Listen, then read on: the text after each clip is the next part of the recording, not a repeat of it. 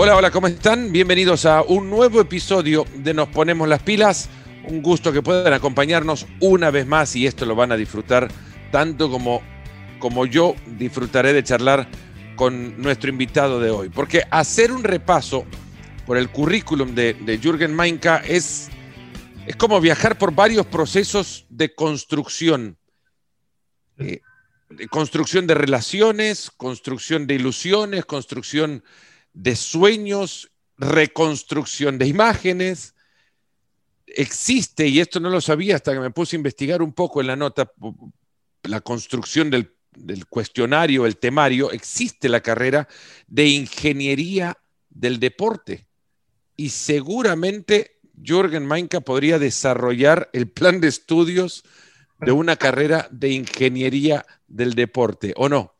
Le damos la bienvenida a Jürgen, ex director comercial de, del Inter Miami, ex secretario general adjunto de CONCACAF, para hablar hoy sobre la innovación en el deporte. ¿Qué viene en esta nueva era? ¿Cómo será la nueva realidad? ¿Quién ganó la carrera o quién va ganando esa carrera en la que ahora muchos se ven obligados a entrar? Jürgen, bienvenido, Nos Ponemos las Pilas, un, un gustazo de verdad. Fernando, un placer estar contigo, a todos los que te escuchan fielmente cada episodio, un, honor, un placer estar con todos ustedes y, y gracias por la invitación. Eh, sí, la industria del deporte se reinventa y cambia a la misma velocidad que va la tecnología.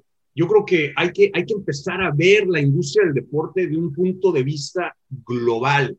Las marcas hoy en día, por esa conectividad que tenemos todos los seres humanos a través de un teléfono celular, el Internet, la manera en que consumimos el contenido, ya somos marcas globales. Entonces, tienes que empezar a pensar más allá de, como equipo, cómo te ven en televisión, sino cómo te perciben en todas estas diferentes plataformas. Y eso es, es, es, es algo que, que a mí me ha fascinado mucho desde que empecé mi carrera y entre más me he metido en la parte de tecnología y desarrollo, eh, por los diferentes proyectos que hemos pasado, eh, me, ha, me, captivado. Sin que esto sea un repaso eh, por tu carrera, no convertir el, episodio en un repaso por la carrera, pero sí quiero que la gente conozca un poco de dónde surge tu, tu carrera y en el lugar en el que ahora estás. Hablaba antes de la construcción de distintos eh, factores, el, la ilusión, el sueño, porque eh, estuviste incluso hasta, en un comité que postuló a Estados Unidos para convertirse en sede de la Copa del Mundo del 2018. Esa es la construcción de una ilusión, ¿no? Construiste un sueño, estuviste desde los orígenes del Inter Miami, reconstruiste imagen, porque estuviste en ese proceso eh, dramático. Sí. No quiero llamarlo traum traumatizante, ni mucho menos, pero sí dramático porque fue eh, eh, inoportuno, creo, para muchos, oportuno, creo, para la salud del juego en el proceso de reconstrucción de imagen de CONCACAF misma. Entonces, has estado en un montón de lugares a donde se tuvo que extender un, un, una hoja de planos y tuviste que dibujar desde cero. Total, total. Mira, he tenido, me considero eh, con mucha suerte de que cada uno de mis proyectos ha tenido retos de ese tipo.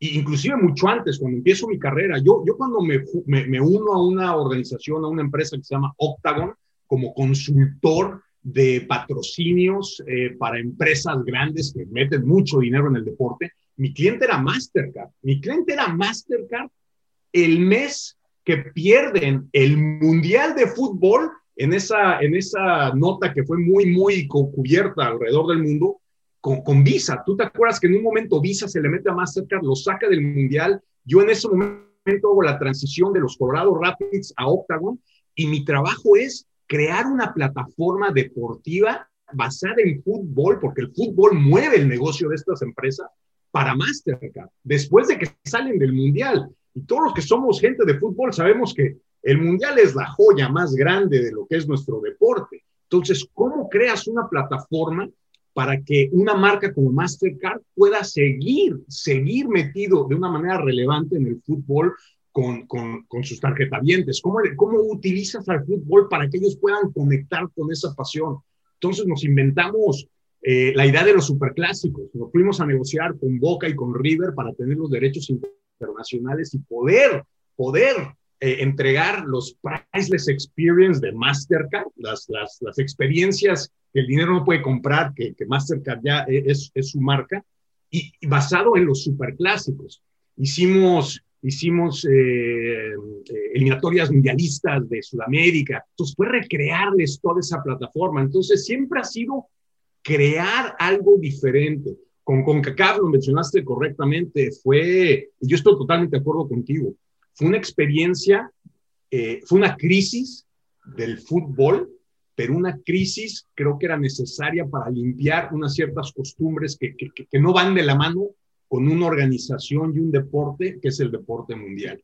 Entonces, con CONCACAF lo que nos tocó es reposicionar a la confederación basada no solamente en un ejercicio de marca, sino en un ejercicio interno de reorganización de la confederación, viendo nuestros procesos legales, nuestros procesos de lo que le llaman en inglés procurement, cómo, cómo, cómo, se tomaban todas las decisiones para poder que nuestros procesos se asimilaran y fueran los mismos de una compañía del Fortune 500, o sea, de un IBM, de un Apple, que tienen esos procesos muy bien certificados, porque la sanidad de, de, de, de, lo que es la empresa tiene que ser al 100% en esos negocios, ¿no? Entonces, eh, han sido unas experiencias muy, muy interesantes. Me, me, considero, me considero muy suertudo, como decimos en México, de poder haberlo hecho. Y, y, obviamente con Inter Miami fue, fue la prueba máxima, ¿correcto? Porque e, era armar un equipo de primera división de la MLS desde cero. A mí me tocó, yo, fui el empleado número dos de la franquicia, me tocó armar toda la parte de negocios, toda la estrategia de boletaje, eh, hacer eh, la, presentación de la marca, armar los paquetes de patrocinio, negociar con, con los socios eh, de televisión y, y, socios de transmisión del equipo, está, contratar a todos los toda la gente que hoy en día está trabajando en esa organización, en todos los departamentos de mercadeo, de digital, pero también la parte administrativa, recursos humanos. Fue una experiencia inolvidable, mi querido mi querido Fernando. Ha sido una, ha sido una carrera donde, en serio, me, siento, me siento muy, muy, una persona con mucha suerte. En Inter Miami me quiero quedar porque la MLS está a punto en dos años más de llegar hasta 30 equipos. Eh, en el modelo de crecimiento, podemos hablar si el modelo es el correcto para el negocio y en el espacio geográfico en el que la competencia se, se desarrolla, es algo que sí quisiera que me contaras, habiendo conocido obviamente lo que es una expansión eh, la, desde la perspectiva de un club.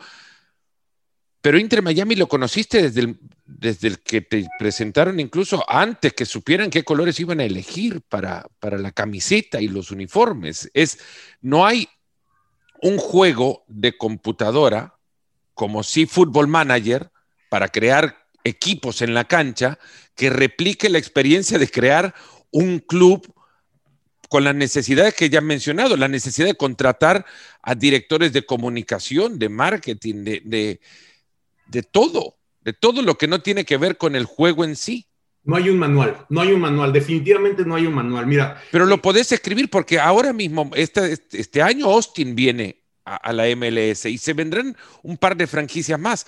Es cierto que no es algo que sucede regularmente como para decir, bueno, voy a vender este libro y lo llevo a Barnes Noble si alguien me va a comprar en una librería eh, el libro Cómo crear un equipo de fútbol desde cero porque no es, no es, muy grande el mercado de creadores de equipos de fútbol, pero sí es, es eh, podés escribir tu manual de cómo hacerlo. Muchos tienen que reconstruir equipos desde lo que parece la nada. Claro, claro. Mira, sí, hay, yo creo que eh, hay un arte en poder hacerlo de una manera correcta.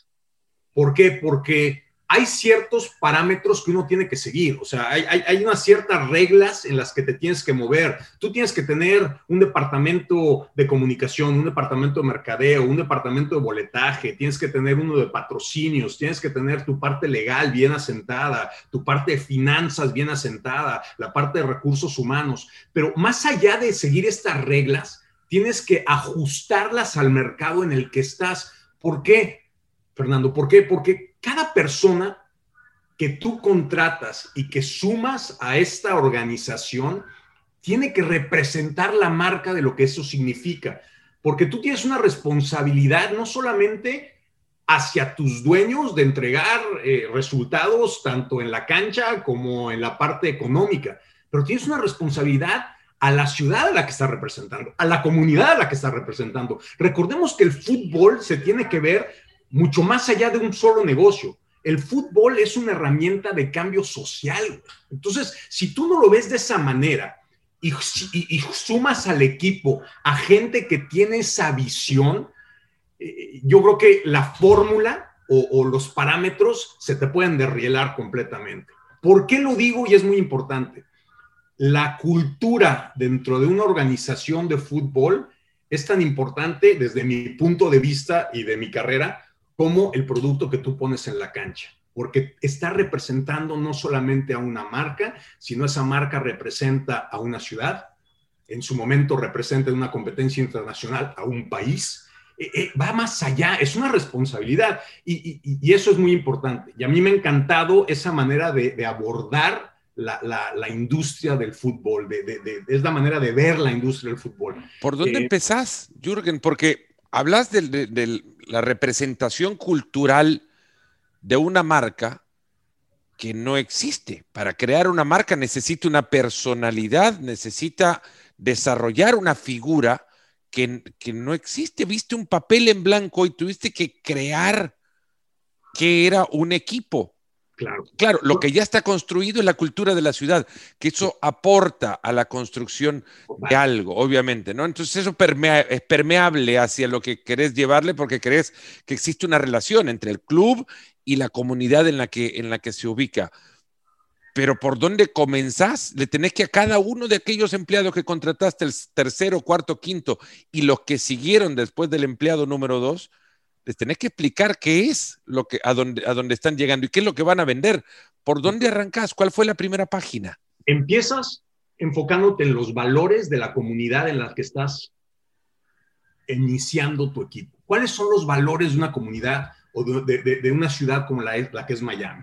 Es una ciudad increíblemente diversa, cosmopolita, una ciudad donde mucha gente ha venido de diferentes lugares y ha hecho de Miami y de Florida del Sur, del sur de la Florida, su hogar. Entonces, la marca tiene que representar esta, esta diversidad, esta, esta, esta multiculturalidad que, que, que, refleja lo que es Miami. Y si tú ves la marca del Club Internacional de Fútbol Miami, no es una coincidencia que, que el nombre sea en español obviamente esta comunidad en Miami, tú Miami, y de hecho podemos hasta bromear de esta manera, ¿no? Lo más bonito de Miami es que está súper cerca de Estados Unidos, porque aquí puedes vivir sin hablar una palabra en, en, inglés. Entonces, ese es uno de los reflejos.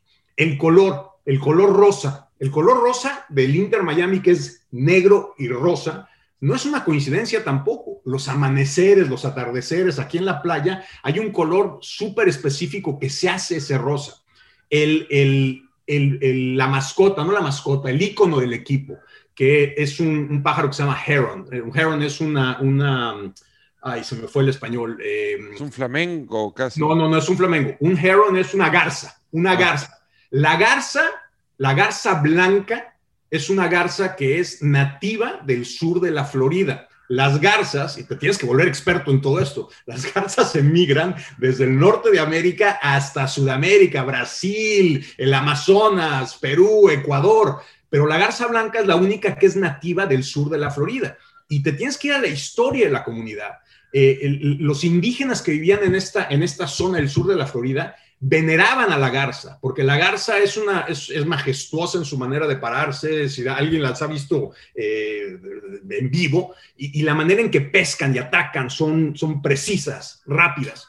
Todo eso va detrás de, un, de una consultoría de marca, de, cómo vas formando. Y, y te tienes que dar cuenta que esos valores sean reflejados a los valores de la comunidad. ¿Por qué? Porque entonces la gente se, se, ve reflejada dentro de la misma marca. La manera en que hicimos la presentación de la marca, ahí te va lo que hicimos. eh, ya había una base de aficionados en Miami, una base de aficionados que venía de antaño, de cuando estaba el Miami FC, que jugaba en Fort Lauderdale, de cuando estuvo el Pib Valderrama aquí, cuando estuvo Diego Serna, el Chiqui, eh, eh, ¿cómo se llama? ay, mamá, se fue el nombre. sí, cuando estuvieron todos ellos aquí, había ya un grupo de aficionados y una base pequeña, pero muy, muy, con mucho volumen, tiene mucha fuerza. Nos juntamos con ellos y les dijimos, a ver, esta es la marca, este equipo es de la comunidad, este equipo representa al sur de la Florida. Yo podía haber hecho el anuncio de marca con un comunicado de prensa y mandando el logo a todos los medios de comunicación, que es lo que tú y yo sabemos que se hace tradicionalmente, o hacer un, evento grande y tener a David Beckham ahí presentando la marca. Eso lo pudimos haber hecho pero no lo quisimos hacer de esa manera. ¿Por qué? Porque siempre desde un principio dijimos, este equipo es de la comunidad y para la comunidad.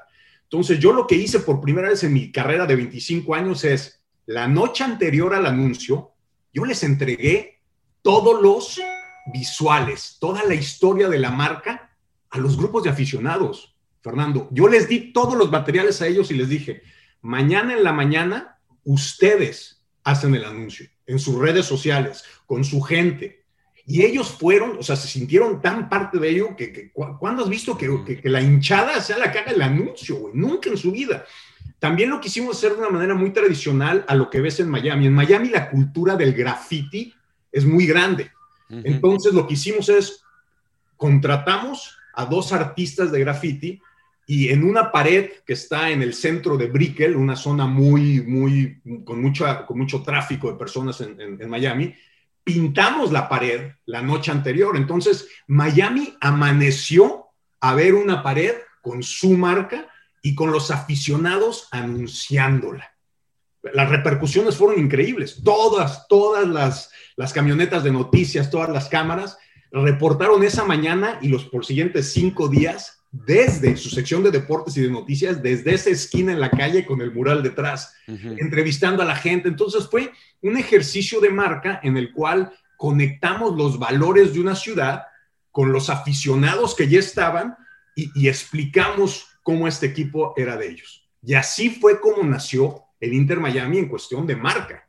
Fue, fue algo impresionante y hemos tenido una repercusión increíble. Ahora, ¿sirve mucho tener una figura como David Beckham? Por supuesto que sí. Sí, pero no, pero el, que el, el, director que en tu puesto tuviese los pies sobre el escritorio tomándose un café con un habano al costado, habría dicho que haga David todos los anuncios.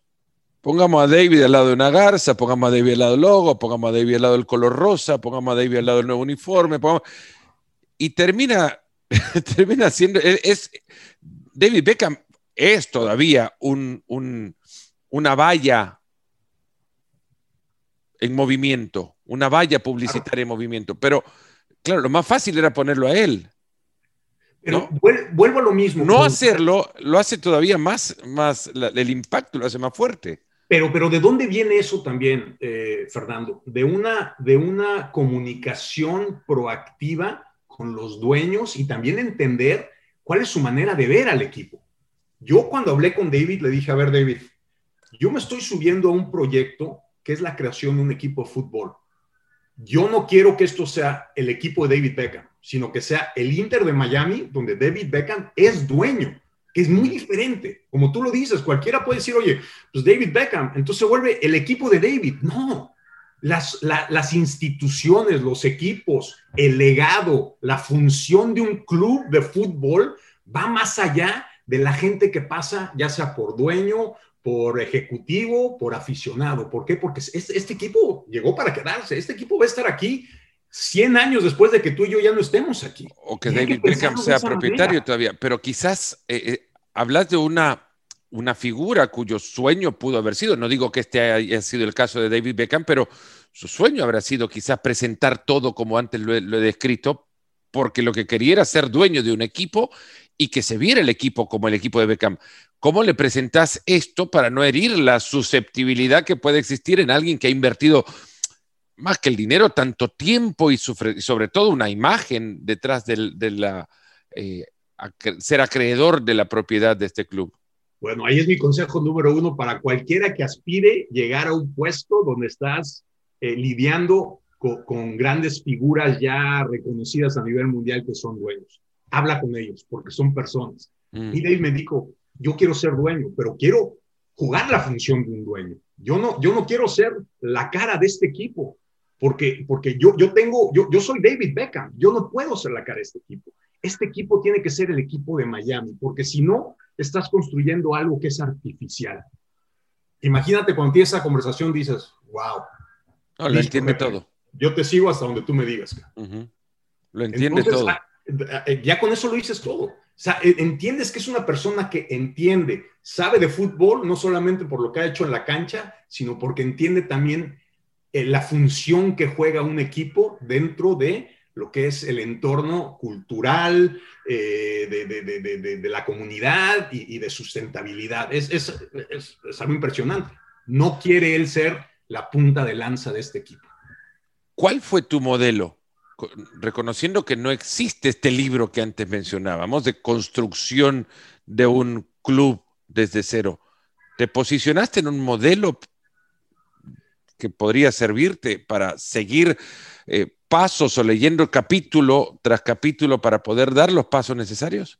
Mira, eh, me di una empapada en la historia y mis experiencias de haber trabajado con equipos como el New England Revolution, los Colorado Rapids, los New York Red Bulls. Eh, de Nueva York, me encantó siempre nuestro estadio el modelo del estadio, la manera en que la gente estaba cerca, como en un estadio específico de fútbol. En el modelo de construcción del organigrama, eh, también ya tenía yo mis ciertas expectativas, porque en mi experiencia había pasado por, por entidades donde había un desconecte total entre los diferentes pilares que hacen el negocio. Patrocinio no se hablaba con mercadeo, mercadeo no se hablaba con comunicaciones, y yo, yo, yo, tú me conoces de hace muchos años, a mí me gusta la integración de todos, mm. porque aunque no sea tu área de experiencia, cada quien puede aportar algo diferente, y la colaboración como yo soy gente de fútbol, a mí, a mí yo, mis enseñanzas también las traigo desde la cancha. La colaboración de los 11 en la cancha hace lo que te da el éxito. Entonces, siempre ha sido una manera de integrar. Entonces, puse todas mis experiencias en papel. Agarré y puse mi organigrama. Yo no me, en, en este momento no agarré y vi los organigramas de otros equipos. Yo inventé el mío basado en lo que yo quería que pasara. Y mm. después lo comparé con los diferentes equipos que yo ya conocía. Y sabes qué, me recargué también mucho en un equipo que a mí me ha encantado lo que ha hecho, el LAFC. Soy muy amigo de, Larry Friedman, el que ahorita es eh, presidente interino. Me, encantó lo que hicieron en la comunidad de Los Ángeles. Ellos han tenido una, una, mezcla de diferentes ingredientes, como más tiempo. Ellos no, no, no, lanzaron el equipo tan rápido, pero me ha gustado mucho lo que han hecho y cómo han conectado con la comunidad allí en Los Ángeles. Entonces ya mi organigrama, después de que yo me lo inventé basado en lo que Jürgen Mainka siempre ha querido de una organización de fútbol, después lo comparo con los organigramas de equipos que, conozco y tengo conversaciones con el último equipo que entró a la liga, a la MLS, que fue el LAFC, y que me gusta el éxito que han tenido. Y, de ahí ya eh, empiezo a, hacer los detalles y, salgo, salgo a empezar a contratar a mi gente busco primero a la persona de recursos humanos que me ayude, después a, la persona de comunicaciones, después a la persona de digital. ¿Por qué? Porque toda la manera de conectar a tu equipo va a ser contenido y afición. Y hoy en día, Fernando, y esto lo hablamos al principio del programa, la manera en que conectas y la manera en que te consumen como equipo es a través de las plataformas digitales. Ah, y después mercadeo y después contabilidad, y después eh, la parte del desarrollo del estadio, la parte de desarrollo del centro de capacitación o centro de entrenamiento, y, empezar a armar, y empezar a armar, y empezar a trabajar y a coordinar, y sabes que tienes una fecha límite para arrancar y, a correr, y, a partir de ahí ya no hay fórmula, ya, te empiezas a recargar en tu equipo y a trabajar. Jürgen, ha sido fascinante la historia del primer año del Inter Miami. Eh, terminan llegando a los playoffs con una contratación como la de Gonzalo Higuaín, por ejemplo, figura que, levanta de nuevo, proyecta otra dimensión también internacional al, club, no solo es el club de Beckham, pasa a ser ahora el club en el que milita una figura como Gonzalo Higuaín, la integración y comunicación con la, con la comunidad inicialmente y con quienes rodean a la comunidad también y, los medios eh, de prensa ha sido maravillosa, pero dejaste ese, ese camino para ahora integrarte a un mundo todavía más grande, que ya es el deporte, el marketing, la comunicación y la realidad de una era que quizás veíamos llegar, pero no tan pronto, acelerado todo por, por obviamente, el extraordinario eh, año 2020. Y lo, y lo, hablo, obviamente, porque es, un año extraordinario, único eh, e incomparable. Hay un proceso que es la digitalización que está todavía desarrollándose y han mostrado tu teléfono y cómo desde el teléfono se puede hacer todo. Es, es, es literalmente eh, el arma más importante de, de, la generación actual y la de las que vienen. Pero muchos esto lo ven como una oportunidad y hay otros tantos que lo ven como una amenaza. No te digo de qué lugar estás, pero eh, entendés que hay quien pueda ver los teléfonos como la amenaza a, las tradicionales formas de consumir deporte. Eso va a cambiar. Está cambiando y está cambiando y no lo podemos, no lo podemos revertir, Fernando. E, es, es generacional. Yo lo veo en mi casa. Yo tengo dos niñas, una de 10 y una de 8 años. Les encanta el fútbol porque han, han crecido en una familia de fútbol yo, mi vida profesional y, muchas de mis mejores memorias se, se, las, se las debo al, al balompié. Y tu trabajo te obliga a que los veranos sea alrededor de un estadio. Eh, pero y, las niñas han crecido en estadios, han estado en, partidos de etapa de grupo de, de, Liga de Campeones de CONCACAF y han estado en finales de Copa América Centenario. Entonces ellas están permeadas en todo esto, pero ellas consumen los contenidos de una manera diferente. A mí me cuesta trabajo que mis dos niñas se sienten a ver 90 minutos de fútbol. Ya me ven como el viejito que con 90 minutos están loco. En 90 minutos se pueden hacer muchísimas otras cosas. Ellas consumen el fútbol de una manera diferente. Ellas consumen en, en, formatos de 30 segundos, de 15 segundos. Ellas se emocionan con el fútbol viendo las mejores jugadas. Ya, ya, ya, ya, ya lo consumen de manera diferente. Y también los equipos que ellos ven no necesariamente los puedo llevar yo a la cancha. Estábamos platicando al principio, antes fuera de cámara, eh, de cuáles eran nuestras pasiones. Y yo te compartí que mi pasión es Pumas y mi pasión es la selección de México. Yo a mis hijas no las puedo ir a ver, a llevar a ver a Pumas, ¿correcto? Constantemente. Si ellas lo quieren consumir eso, no lo van a poder consumir en el estadio. Pero la marca de Pumas se extiende a través de lo que ellas pueden ver en 15 y 30 segundos que Pumas produce en su teléfono celular. Inevitablemente, las tendencias de consumo de lo que es el contenido digital ha cambiado y va a seguir cambiando dependiendo de las generaciones. Y tú como equipo de fútbol, desde mi punto de vista personal, tienes que ver a tu mercado eh, desde un punto de vista geográfico. Ok, tú tienes tus 100, 200 kilómetros de radio de donde está tu estadio. Seguramente de ahí vendrá la gente que te va a comprar un boleto y que va a llenar tu estadio. Tú tienes que interactuar con esa gente de una manera muy particular porque es la gente que paga para ir al estadio y estar ahí. ¿Por qué? Porque puede. Porque no tiene que viajar 10 horas para llegar al estadio. O sea, tienen esa, esa cercanía. Y después tienes que empezar a extender tu marca con ese radio geográfico. Ok, ¿Cómo interactúo con la gente que no puede viajar cada fin de semana a ver un partido?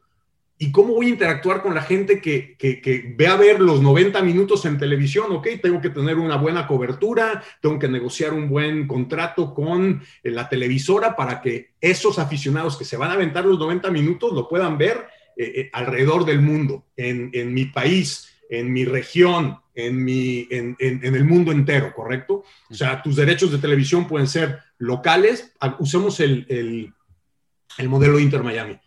Localmente, eh, Univision y CBS. A nivel nacional, Univision, Fox y ESPN. a nivel internacional, ¿dónde nos van a ver y cómo nos van a consumir? Si hay un aficionado del Inter de Miami hoy en día en, en, Argentina por la llegada de Higuaín, ¿cómo nos va a ver allá? Bueno, los 90 minutos nos los consumirá porque vamos a tener que negociar con torneos y competencias. Perfecto. Pero, pero después, ¿cómo voy a estar con él presente todos los días? A través de una plataforma digital con contenido que le interese a ese aficionado argentino en Argentina que, es aficionado también a, a Higuaín. Perfecto, entonces tienes que empezar a segmentar eh, todo lo que es el universo de tus aficionados y tienes que empezar a pensar cómo vas a interactuar con ellos de una manera diferente por esa cercanía geográfica, por esas peculiaridades de cómo perciben y consumen tu deporte, tu marca, tu contenido. Y eso inevitablemente, Fernando, te va a llevar a, unas plataformas digitales y a una estrategia digital de, facilitar ese contenido. Y después, inclusive, llegar a un, punto inclusive más, más de interacción. ¿Cómo yo te puedo armar como aficionado del Inter Miami en Argentina para que tú puedas presumir que eres aficionado o que sos del Inter Miami a tus amigos en Argentina? Todo eso es a nivel digital. ¿Cuánta gente va a poder comprar la camiseta del Inter Miami para llevarla a Argentina y ponérsela? Habrá algunos que lo puedan hacer, pero si no puedes, si no tienes esa capacidad, ¿cómo te armo yo con algo digital para que tú presumas los colores del Inter Miami en donde estás? Entonces, e, es, una manera de ver el fútbol de diferente. Sí, creación de kits de, digitales, obviamente, ¿no? Kits, digitales o, aplicaciones dentro de la misma aplicación del club con la cual te puedas pintar la cara con los colores del, club y sacarte una foto, una captura de pantalla y mostrarla en... Total, los filtros, cómo lo haces. ¿Sabes quién hace un muy buen trabajo de eso? Manchester United ya te me estás adelantando a una de las preguntas que te iba a preguntar, que, iba a entrar a eso, pero antes de, entrar en ese camino, esto de, la, de cuando hablaba de amenazas y oportunidades, eh, la digitalización hoy día ya tenés que ir caminando con ella de la mano. Eh, ¿Qué pasos habrá que seguir ahora para un club en cualquier parte del mundo? Ya no hablamos de la creación de un club, un club, como lo has mencionado, Pumas, establecido por décadas ya, eh, para poder aprovechar las ventajas de la digitalización en, la, en, el día de hoy, pero pensando en mañana. Tienes Porque que entender. Hay, socios, hay socios en el camino de todo esto. Claro. Quizás se convierte, antes podrías haber pensado que el primer socio en el que pensaba un club era en una bebida eh, gaseosa y ahora el primer socio en el que tiene que pensar un club es un desarrollador eh, de tecnología, de software o, alguien que te aporte una, una nube. Total, total, total. Es un cambio, es un cambio de visión de, cómo ves el futuro de los posibles vehículos de ingresos de un club. ¿A qué me refiero con eso? Hoy en día, si tú ves a, cualquier organización de fútbol, ¿cuáles son las fuentes de ingresos? No en un orden particular, pero derechos de televisión. Ok, los derechos de televisión tienen un, cierto límite. ¿Cuál? El límite que negociaste y el límite de años que tienes. Y es muy rara la vez que esos derechos se pueden saltar en porcentajes de 200, 300%, porque el consumo está cambiando inclusive en televisión. Número dos, patrocinios. Pues también tienes un límite. Oye, ciertas categorías, ciertos productos, ¿hasta dónde llegas? Después tienes boletos. Tu límite es la capacidad del estadio. Después lo que vendes y estacionamiento, bebidas, comida, eh, también el número de gente que va al estadio. Mercancía, también hay un cierto límite de cuál es el consumo y, la compra que pueda hacer. El, el último punto que yo veo como el futuro es que también conoces a tus aficionados, porque el número de aficionados de un equipo, el único límite que tiene es es cuántos habitantes hay en este mundo, depende de qué, qué, tan bien lo haces. antes, antes, el límite era el tamaño de tu estadio. Correcto, ahora es el límite de tu alcance y qué tan bueno es tu contenido y tu marca para que la gente se enganche de una manera. Porque tú y yo lo sabemos hoy en día, tú perteneces a un club, pero sigues a muchos. Yo, por ejemplo, pertenezco a Pumas, soy de Pumas, Pero, pero, oye, cuando juega el Barcelona, sigo al Barcelona. Cuando juega el Manchester United, sigo al Manchester United. Everton. Eh, eh, los, hoy en día la conectividad con todo ese contenido nos sirve de que podemos seguir a varios equipos. Entonces, depende de cómo conectas con, con el mundo entero, cuántos aficionados puedes tener. Y después, no solamente cuántos puedes tener, que también los conoces. Que también conozco yo a Fernando Palomo, eh, hincha del Inter Miami. Sé que vive en, Estados Unidos, sé que tiene entre 40 y 50 años y, sé que es padre de, familia. O sé que le gusta la cerveza, sé que toma Corona, sé que maneja un Volkswagen. ¿qué, tanto te conozco para que yo ese conocimiento, no, nunca vendes la información de un, de un aficionado, eso es muy claro. La información de qué también conoce al aficionado nunca se vende.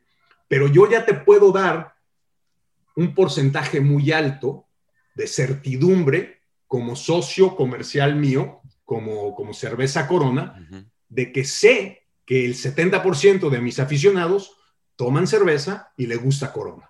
Entonces yo ya te puedo dar un, porcentaje más alto de certidumbre que mis aficionados los conozco también, que sé que tu producto va a tener una posibilidad más grande de tener un resultado positivo con ellos. Sí, o conocer, conocer hasta su movilidad eh, para saber a dónde te vas a poder comunicar con ellos afuera de su aparato celular.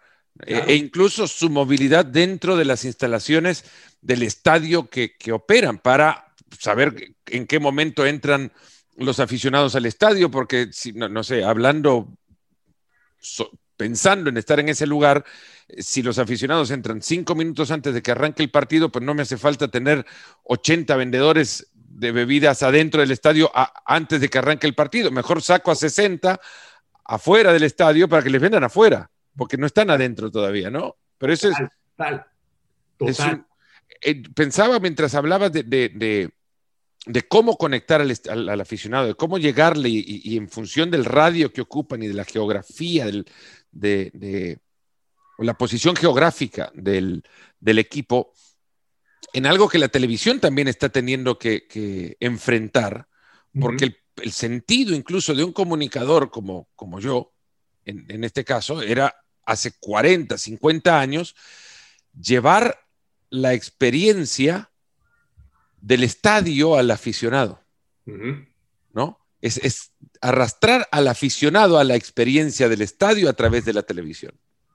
Yo te quiero sumergir en, la experiencia del estadio eh, a través de la televisión. Ahora, por las múltiples distracciones y giro la mirada para buscar un libro de Derek Thompson que se llama Hitmakers, que es, eh, cómo ganar atención en este mundo de distracciones permanentes. Ahora lo que querés es llevar el estadio al aficionado, llevar, crearle la experiencia de estar en el estadio, cuando sabes que él no va a viajar, que no va a estar contigo. ¿no? Entonces, ¿cómo le generas o recreas todo eso como club? Si no puede estar en tu estadio, ¿cómo le llevas el estadio a la afición? ¿Y cómo, cómo le das la experiencia cuando te consume en dos o tres pantallas?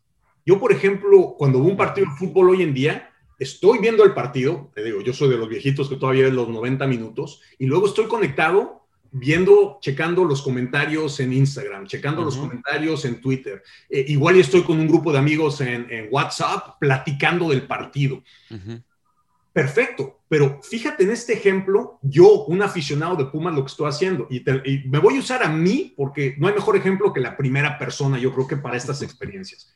Yo estoy viendo Pumas contra Cruz Azul Estoy viendo los comentarios en Twitter al mismo tiempo que estoy viendo eh, el partido de regreso. Estoy platicando con mis amigos de México en WhatsApp, hablando, y, el, WhatsApp de, Pumas, platicando de cómo va el partido. Oye, ya vamos 2 a 0, perfecto, yo le veo posibilidades. En otro WhatsApp, otro grupo con los amigos de Cruz Azul echándoles carrilla porque seguramente van a perder otra vez, ¿no? Entonces estoy en ese proceso.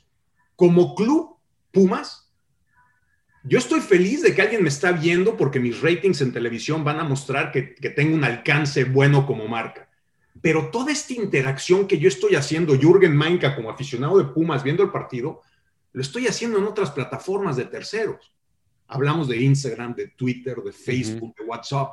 Eso lo debería yo como Pumas proveerle al aficionado como Jürgen Mainka una plataforma propiedad de Pumas para que toda esa interacción sea dentro de mi plataforma. ¿Por qué? Porque de esa manera yo como club, Universidad Autónoma de México, Pumas, voy a conocer a Jürgen Mainka mejor. Voy a conocer... cómo Tienes propiedad de la información que, que provee el consumidor. Correcto. Entonces, entre más Pumas conozca a Jürgen Mainka, más va a poder decir, oye, cuando hagamos una promoción en Miami con una marca de cerveza de Miami, pues presentemos a Jürgen, porque Jürgen le gusta la cerveza y vive en Miami. En vez de, en vez de tener otra, otra información que eso, ellos no la podrían tener en ese momento. Ellos no sabrían nada de esto porque yo no estoy interactuando en sus plataformas. No sé si me explico. ¿Quién se está beneficiando de esa interacción, de ese conocimiento del aficionado? Twitter, Facebook, Instagram, WhatsApp, Google, ellos se voltean y venden esa certidumbre de que conocen a Jürgen Manka aficionado de Pumas a otra marca que el equipo no está llegando. Entonces, ¿por qué? ¿Por qué? Si, si el equipo es el que invierte en una responsabilidad social de crear un club que representa una ciudad, y luego un tercero está beneficiándose en sacar ese dinero y ellos no lo reinvierten en el deporte. la, responsabilidad social de un equipo es no solamente poner un buen producto en el terreno de juego, usar el fútbol como, como vehículo eh, de, herramienta social positiva, pero reinvertir las ganancias en ese vehículo que es el deporte. Es como, como el, caso de los clubes que abrieron bares temáticos alrededor de sus equipos, para que toda la conversación y consumo alrededor del, equipo se lleve allá adentro y puedan, es el ejemplo más fácil que se me ocurre, eh, y pueda, pueda ese, esa pasión con, llevar al consumo en un lugar que reditúe beneficios al club mismo. Correcto. Eh, eh, ahora es como jugar un partido en distintos bares, ¿no? En distintos bares y los que se benefician son los, dueños de esos bares, pero abrir un bar temático para que toda esa discusión surja y se concentre en, el lugar en el que te beneficia económicamente. Totalmente. Y, no es un recelo de no compartir los beneficios económicos, sino no, no, es, no va por ahí. No es de que la gente diga, ay, ¿para qué necesita más dinero Pumas? No, no. Porque Pumas, o ponle el nombre de cualquier equipo del mundo, ellos están en el negocio de reinvertir ese dinero en el deporte, en el fútbol, en tu club, que representa, volvemos al principio de la conversación, que representa los valores de una ciudad, de una cultura, de una persona, de un país, e, e, e, es, es reinvertir en el mismo deporte. Y eso es lo importante. Yo creo que ahí es donde las entidades deportivas tienen que empezar a pensar, y esto se aplica para el fútbol y para cualquier otro deporte, cómo poder llevar esas, esos, esos ingresos de regreso a nuestra industria y no que, lo, que, se beneficien los terceros. Eso no significa nunca que le vamos a hacer la guerra a Twitter, Facebook o Instagram. No, esas plataformas, imagínate, el Real Madrid creo que tiene 110 millones de, ah, de, Facebook followers. Pues nunca.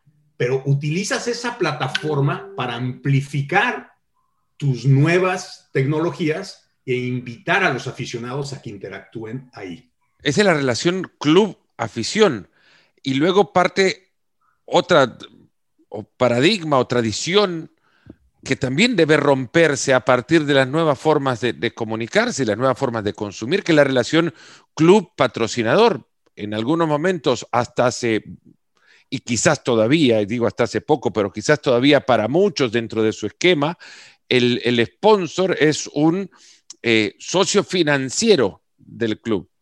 Y, para romper paradigmas, el sponsor debe convertirse en un socio de comunicación del club. Mucho más, mucho más que eh, Antes, antes, hablemos de marcas, Coca-Cola se convertía en sponsor de un club para tener eh, llave a la entrada al estadio y poder llevar sus bebidas al estadio. Ahora, ¿cómo hace el club para que Coca-Cola, que te patrocina, sea consumido en la casa de aquel que está viendo en la televisión. Totalmente. ese es, ese es el, el, cambio.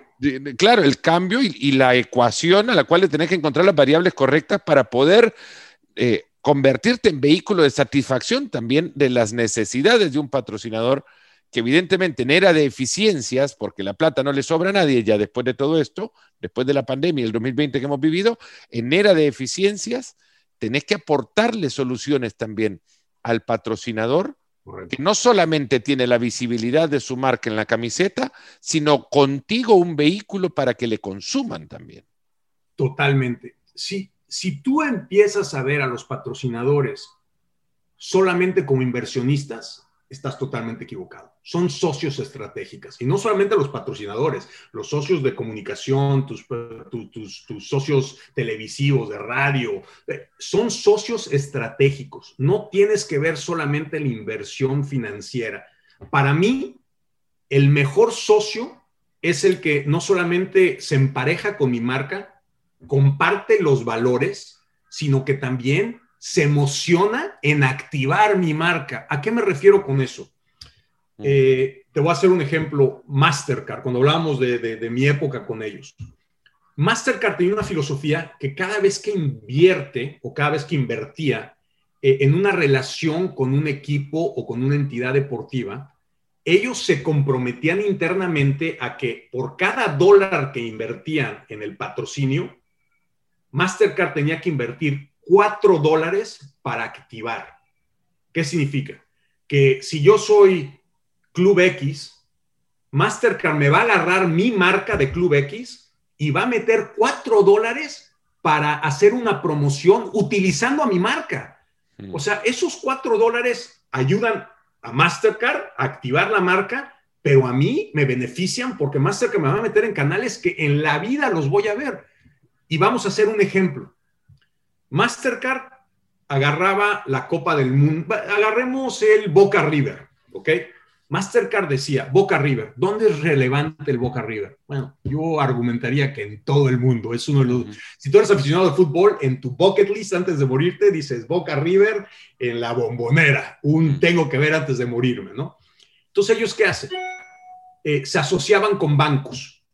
Eh, Banco Santander en Estados Unidos abre tu cuenta de Banco Santander y saca tu Mastercard de débito y entras inmediatamente a una promoción para ganarte un viaje todo pagado a, Buenos Aires, a ver el Boca River y tener una experiencia priceless en la cancha.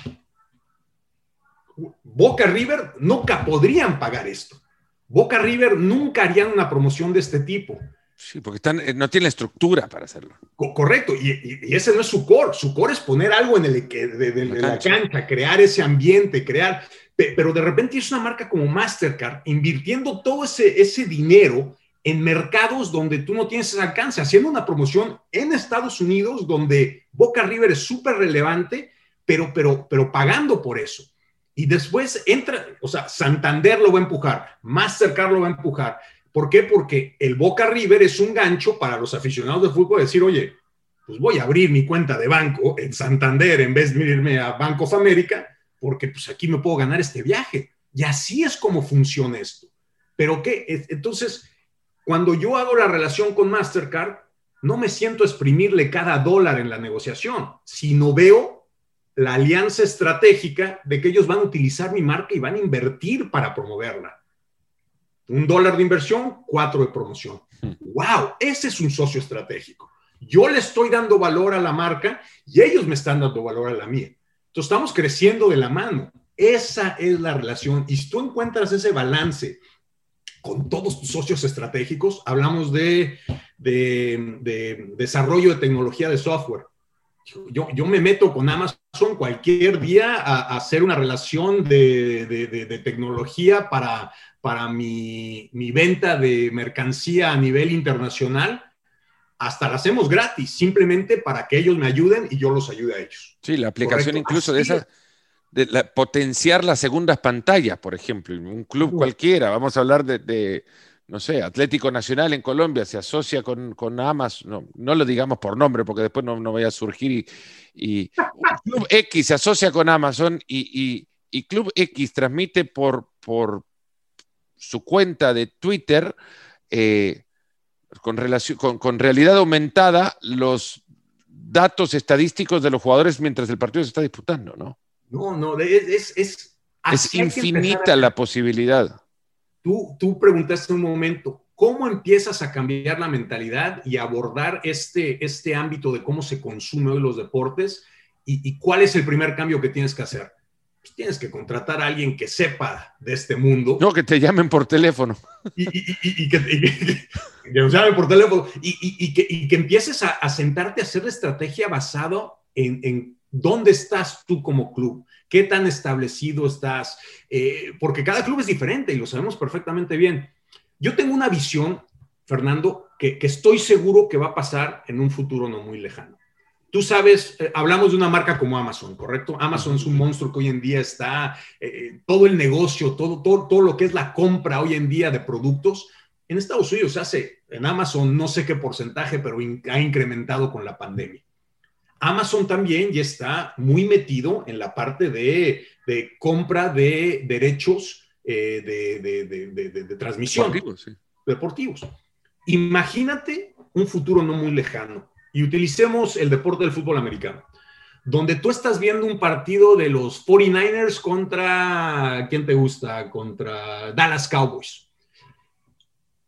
Se lo estás viendo en Amazon Prime, ¿eh? no lo estás viendo en televisión, lo estás viendo en Amazon Prime, porque Amazon hace contenido y hace contenido en vivo con la NFL. Uh -huh. eh, tu jugador preferido recibe el balón, hace un touchdown, como tú estás transmitiendo en Amazon Prime, tú tienes acceso al director, le dices al director, cuando haga la celebración, hazme un close-up de los tenis Adidas que trae el que acaba de anotar.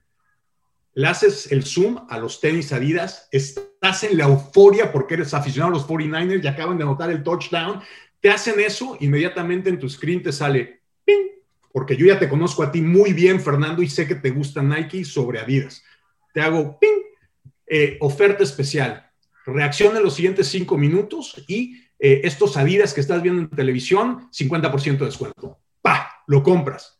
Y no es, no es una locura pensar que con la distribución que tiene, y tú has oído que hablan de drones y cosas así, que los tenis te lleguen a tu casa en, pues, antes de que acabe el partido. Sí, yo nunca me emocioné, no, nunca he visto a nadie emocionarse por el lanzamiento de, de carteras Louis Vuitton o, o, relojes Cartier, pero sí he visto a gente llorar por un equipo de fútbol, un equipo de fútbol americano o de béisbol. Nada como el deporte para mover la pasión y nada como la pasión para borrar la razón que te evitaría comprar esos zapatos que no necesitas.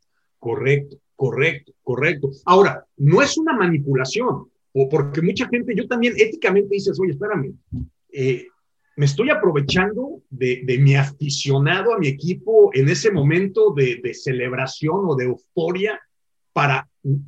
No, pero es que le has hecho creer que necesita esos zapatos. Le has hecho antes, le has hecho creer que necesita la, la nueva camiseta. Y te estoy dando la posibilidad de una facilidad de comprarlo con un clic, que hoy la tecnología te lo permite. Antes te diría, oye, ¿quieres la camisa de campeón después de ese touchdown? pues vete a Walmart del día de mañana a comprarla. ¿no? Sí, no te estoy vendiendo la camiseta de los Cowboys. Sé que correcto, sos aficionado correcto. de San Francisco y que el touchdown lo hizo San Francisco y porque sos aficionado de San Francisco yo te quiero de manera tan especial que por ver el partido donde lo estás viendo, te agradezco tanto como para darte un descuento. Correcto, correcto. Y sabes qué, volvemos al conocimiento del aficionado. Oye, Fernando, a ti te voy a presentar los tenis porque sé que a ti te encantan los tenis. Yo sé que cada vez que hago una promoción con mi, con mi socio estratégico en, de, de, de, de, ropa deportiva, tú eres el más activo. Si le da Oye, este señor Jürgen, este, a este le interesa la cerveza. Le hacemos la celebración con la cerveza. Entonces, a ti el mensaje y la oferta que te llega es diferente que la mía. Y ya no tenemos que estar en el estadio. Estamos hablando de la parte sí. geográfica. En lugar de mostrarte los, los zapatos, Uh -huh. A vos, Jürgen, te van a mostrar la pantalla con los aficionados en la tribuna festejando con la cerveza. Correcto. Y te van a decir, comprate un 6 de esta cerveza porque, sí, sí, sí. como sabemos que te gusta, te la vamos a dar hasta por descuento. Es más, si compras dos, te regalamos uno. Y entonces volvemos a, a uno de los puntos que platicábamos al principio. Ya la geografía se vuelve mucho más implícita, porque ya estás interactuando de una manera diferente, ya no con la gente que va a tu estadio, sino con la gente que está fuera de tu estadio. Y estoy interactuando diferente contigo, Fernando, que estás ahorita en el norte de Estados Unidos, nevado, que conmigo, que estoy en el sur de la Florida, soleado. No, no, no. O sea, es increíble las posibilidades, pero todo eso se puede hacer siempre y cuando las interacciones las hagas en una plataforma donde sea del equipo. Y número dos, que el equipo entienda y tenga gente que sepa de lo que es la tecnología, porque hay una cosa que es cierta de la tecnología. Nunca va a ser, nunca va a ser total. ¿Qué significa eso? Que siempre va a estar evolucionando y cambiando. Y si tú no estás evolucionando y cambiando, en el momento que haces el rollout de tu tecnología más nueva, ya es vieja y no una generación, cinco. Entonces tienes que estar al frente. Eh, o sea, las posiciones de Chief Technology Officer en equipos de la NFL, en equipos de la MLS, en franquicias que ya van más allá, que ya no se ven como, como, como entidades de deporte también, sino que también ven un negocio más allá de contenido y tecnología, ya son realidades. ¿Te acordaste en una? Te, dice, te dije, te me estás adelantando porque estaba llegando a una pregunta que tenía reservada para el final. Para vos, ¿quién lleva la vanguardia en la innovación dentro de la industria del deporte? Mira, ah, yo creo que muchos de los equipos grandes, grandes, eh, están empezando a dar esos pasos, esos pasos a meterse. No sé que haya uno que, que, lo esté haciendo tremendamente bien y que, haya sido exitoso todavía, porque yo creo que apenas están empezando a dar esos pasos. ¿Ok? Eh, alguien que me gusta mucho es Manchester United. Eh, le vayas o no le vayas al equipo. a mí, a mí no, no, no, no, me causa ninguna sensación específica como club de fútbol o como marca, pero me gusta y me interesa la parte de tecnología. Yo invito, te invito a ti y a tus radioescuchas, eh, podcast escuchas. Sí, no hay término, eh. pero, pero por ahí va. Ya lo desarrollaremos. Que bajen el app de Manchester United y vean la manera en que interactúas con ese app.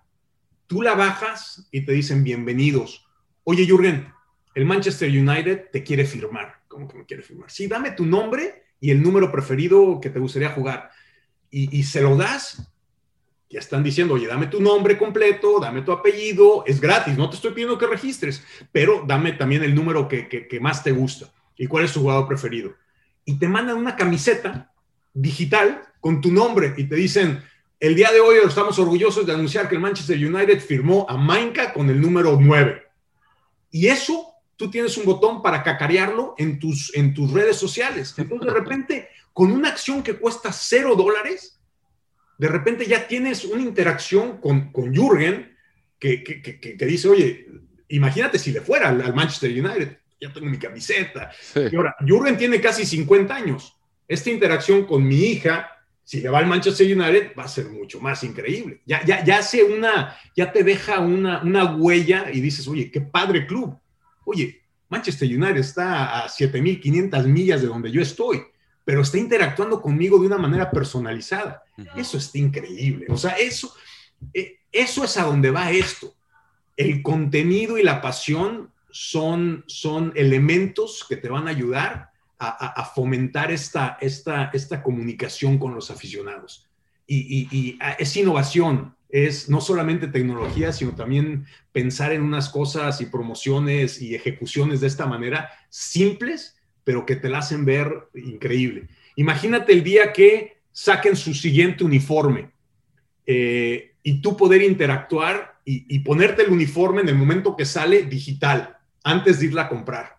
Cosas de ese tipo que son innovadoras y que hacen que tú puedas entrar e interactuar con cualquier aficionado que tiene el club en cualquier rincón del mundo y lo hace sentirse especial.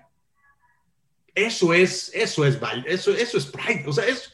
Eh, Volviendo al principio, es priceless.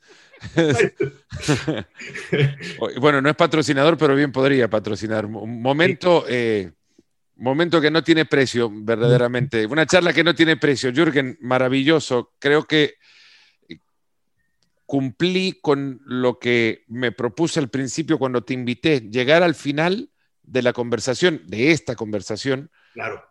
pero destapando múltiples opciones para una siguiente charla y, y creo instalando también suficientes interrogantes, no porque haya quedado en el aire nada por responder, hay muchas cosas obviamente todavía por responder de este continuo proceso evolutivo de la tecnología y su aplicación a la comunicación en el deporte. Y esto, eh, esto creo que era el gran objetivo, porque para allá vamos. Y el 2021 nos presenta múltiples retos a los cuales tenemos que enfrentar ya borrando paradigmas que comenzaron meses atrás apenas en este 2020, pero que son necesarios ya de dejar, dejar atrás para poder dar pasos que nos ayuden a comunicarnos de la mejor forma con la realidad que se ha, se ha adelantado y que ya estamos viendo. Muchísimas gracias, Jürgen, de verdad. No, Fernando, muchísimas gracias a ti. Eh, te agradezco esta oportunidad, esta plática interesantísima. Y fíjate que no hablamos de fútbol, ¿eh? Para nada. No hablamos de fútbol para nada. Hablamos de todo lo que pasa alrededor de la cancha, que es que es, que es algo apasionante, que, que, va como, como más allá de lo que nos apasiona, que es lo que pasa dentro de la cancha, ¿correcto? Bueno, Ferran Soriano dice que la pelota no entra por azar, así se llama su libro, de, el, el CEO, no sé qué puesto tiene ya en el, en el City Group del Manchester City. La pelota no entra por azar. Hay muchas cosas que suceden alrededor para que al final la pelota termine entrando. Eh, y muchos juegos que se juegan alrededor de la cancha también. Es el mundo alrededor del fútbol. Total, total. Y, una pregunta que me hiciste que no te contesté. ¿Qué estoy haciendo hoy en día? Me apasiona tanto esto que de hecho me estoy metiendo de lleno en esta parte, en este pilar en estos momentos del deporte. ¿Cómo? ¿Cómo juntar la tecnología con la marca, con el aficionado e interactuar de una manera mucho más mucho más íntima y conocerse mejor. Eso es lo que estoy haciendo en este momento y, lanzando una agencia que se enfoca específicamente en este pilar. Es un parte de lo que estoy haciendo y de lo que me mantiene entretenido estos días. Bueno, pero hay con qué mantenerse entretenido de verdad, porque es algo que apenas está comenzando y arrancar en ello ya. Eh, yo creo que ya te pone un par de pasos adelante de quienes todavía están esperando que, los, que el gran objetivo de su club es llevar aficionados al estadio a ver un partido de fútbol y nada más.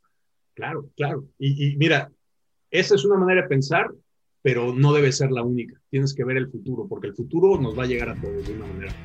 Jürgen Mainka, muy agradecido por esta charla. Comentarios, preguntas que queden después, se las podemos hacer llegar a Jürgen o lo invitamos para un nuevo episodio de Nos Ponemos las Pilas. Un gran abrazo, Jürgen. Felices fiestas a, ustedes también. Cuídense muchísimo.